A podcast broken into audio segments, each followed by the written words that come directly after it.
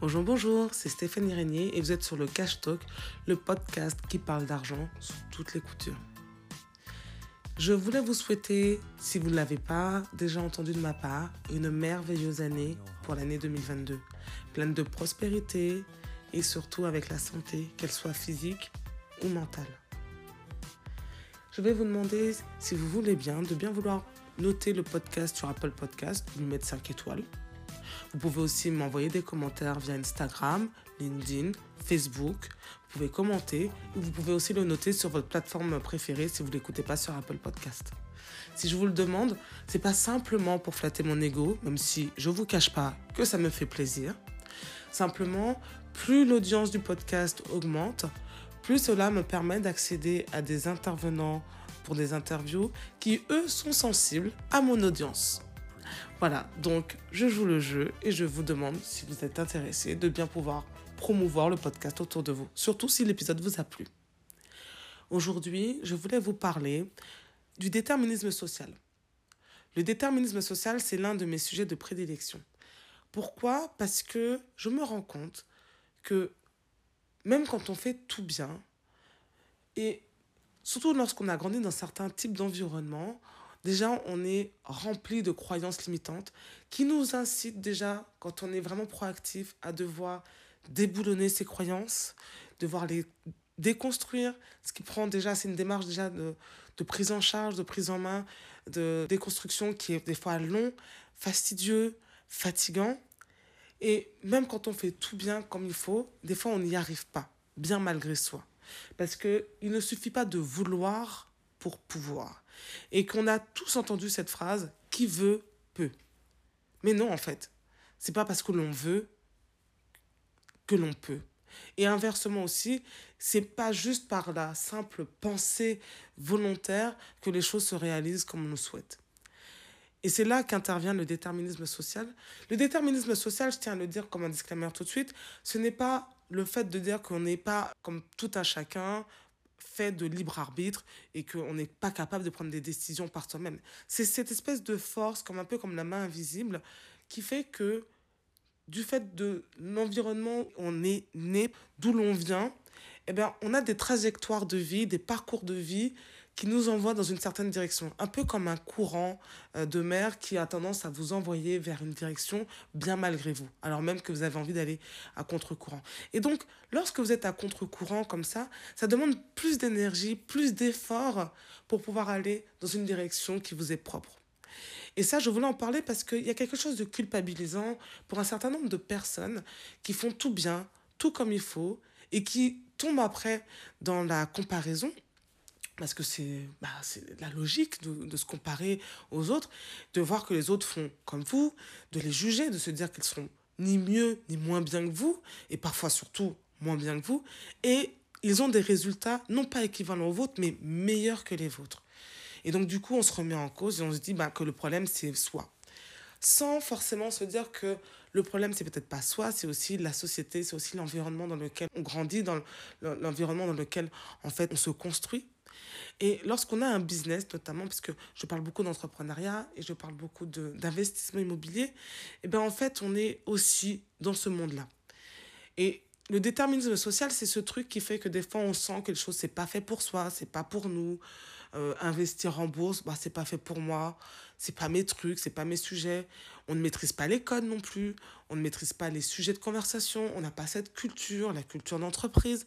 C'est quelque chose, cette culture d'entreprise. On n'est pas au 19e siècle avec des castes et des classes sociales. Pareil que les privilèges ont été abolis. Pour autant, il existe encore de manière euh, discrète, de manière réelle, des courants de pensée, des modes de, de, de codes de conduite, pardon, qui font qu'on appartient ou pas à certains mondes. Et ça demande de l'énergie que d'appréhender ces codes-là, de les faire siens pour soi, des fois de se faire violence parce que c'est à l'opposé de qui nous sommes, des valeurs avec lesquelles on a grandi. Des fois, il faut se défaire des croyances héritées de sa famille, des stigmates que vous a laissé euh, votre famille.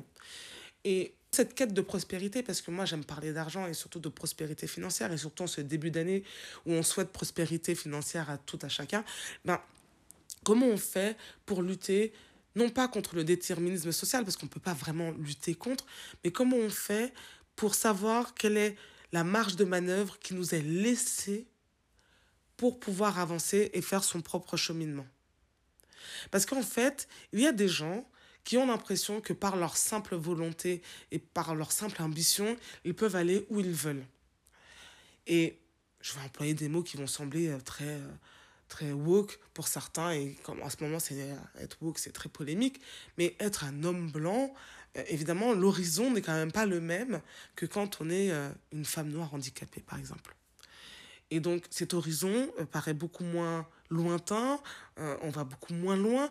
Pour autant, on va pas dire que les femmes noires sont moins ambitieuses qu'un homme blanc. J'ai pris ça vraiment pour faire le contraste, mais évidemment, on peut se retrouver dans toutes les strates, qu'on soit une femme blanche et qu'on soit même un homme blanc, avec euh, tout un tas de, choses qui nous seraient accolées, euh, parce qu'on vient d'un milieu social modeste et qu'on n'a pas les codes d'un mode social d'une famille aisée qui enverrait ses enfants de génération en génération faire une école de médecine pour devenir médecin. Voilà. Et si on a ce genre d'ambition alors qu'on vient d'un quartier populaire et qu'on est un homme blanc, ben on est aussi confronté au déterminisme social qui fait que des fois on est stoppé et on a cette espèce de plafond de verre qu'on n'explique pas, qu'on sent qu'il est bien là. Et en fait, le ressenti, c'est surtout de dire que voilà, il ne faut pas invalider le ressenti qui dit qu'on a l'impression que on est empêché. Parce qu'en fait, c'est culpabilisant on culpabilise les gens qui n'y arrivent pas à faire certaines choses. Et quand les personnes disent on n'y arrive pas et qu'elles essayent d'expliquer tout ce qui ne va pas, on a l'impression qu'elles sont en train de geindre, de se plaindre, qu'elles sont dans l'excuse facile. Alors, la nuance, c'est qu'effectivement, il y a des gens qui tombent dans, dans l'excuse. Que oui, effectivement, se trouver des excuses pour tout euh, en permanence, euh, ça ne fait pas avancer. En revanche, si vous avez l'impression de donner le meilleur de vous-même euh, dans tout ce que vous faites, que vous faites tout ce qu'il faut et que ça ne fonctionne pas, peut-être que on peut accepter l'idée qu'on est face à un plafond de verre. Et que ce plafond de verre, c'est le déterminisme social. C'est votre environnement social. Et comment on en sort? Alors, il y a cette phrase qui voudrait, d'Henry Ford, hein, qu'on est la moyenne des cinq personnes que l'on côtoie le plus. J'ai eu du mal avec ça, bien que j'ai réellement euh, joué les grandes sceptiques à un moment donné dans ma vie, vraiment drastiquement changé mon environnement social, c'est-à-dire que je me suis plongée euh, dans un environnement où je rencontrais énormément de monde, je me suis obligé à faire des nouvelles rencontres. En faisant ces nouvelles rencontres, j'ai pu nouer des réelles amitiés sincères. Ces amitiés-là qui perdurent encore aujourd'hui me permettent d'avoir un environnement qui est fait beaucoup plus d'entrepreneurs, d'entrepreneurs ambitieux, d'entrepreneurs qui réussissent aussi, qui fait que j'ai pu moi-même opérer une sorte de, d'accélération dans mes business. Parce qu'il y a un truc qui m'était arrivé aussi, c'était qu'à un moment donné, je, je m'étais entourée de beaucoup plus d'entrepreneurs, puisque avant j'étais salariée, donc j'avais beaucoup d'amis salariés.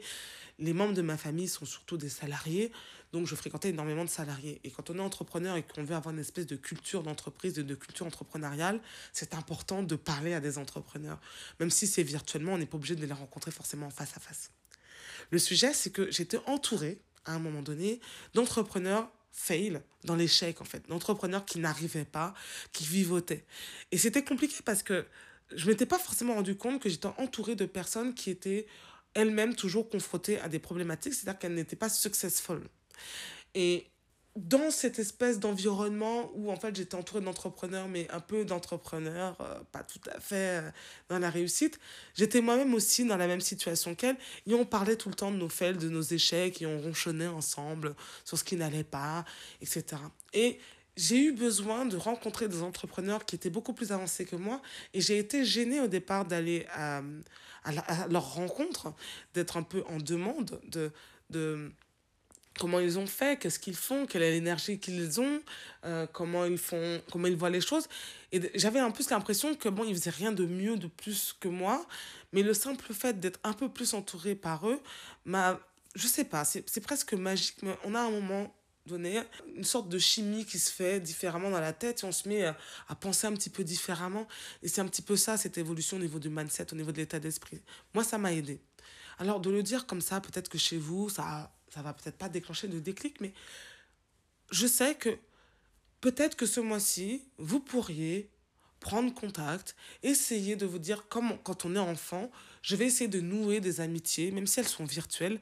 Moi, je crois beaucoup aux réseaux sociaux. J'ai des amitiés virtuelles sur les réseaux sociaux avec des personnes avec qui j'interagis régulièrement, quasi quotidiennement, des gens que je n'ai pour certaines euh, jamais vues dans la vraie vie, mais leur énergie, le fait de les suivre, me fait du bien.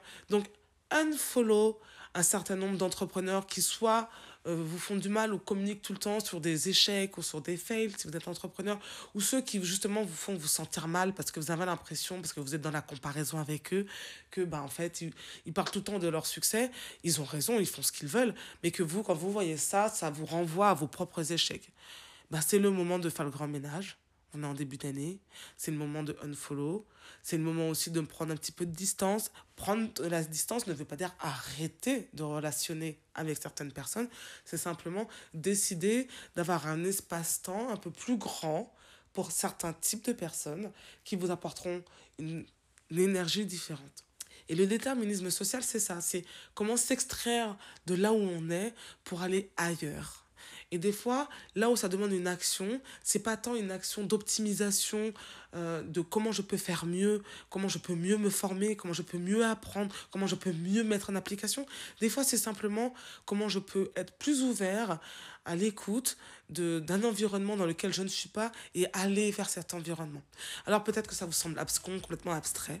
Dites-le moi en commentaire, je suis à l'écoute. Mais moi, je sais que je l'ai mis en place pour moi il y a quelques années et ça a fonctionné.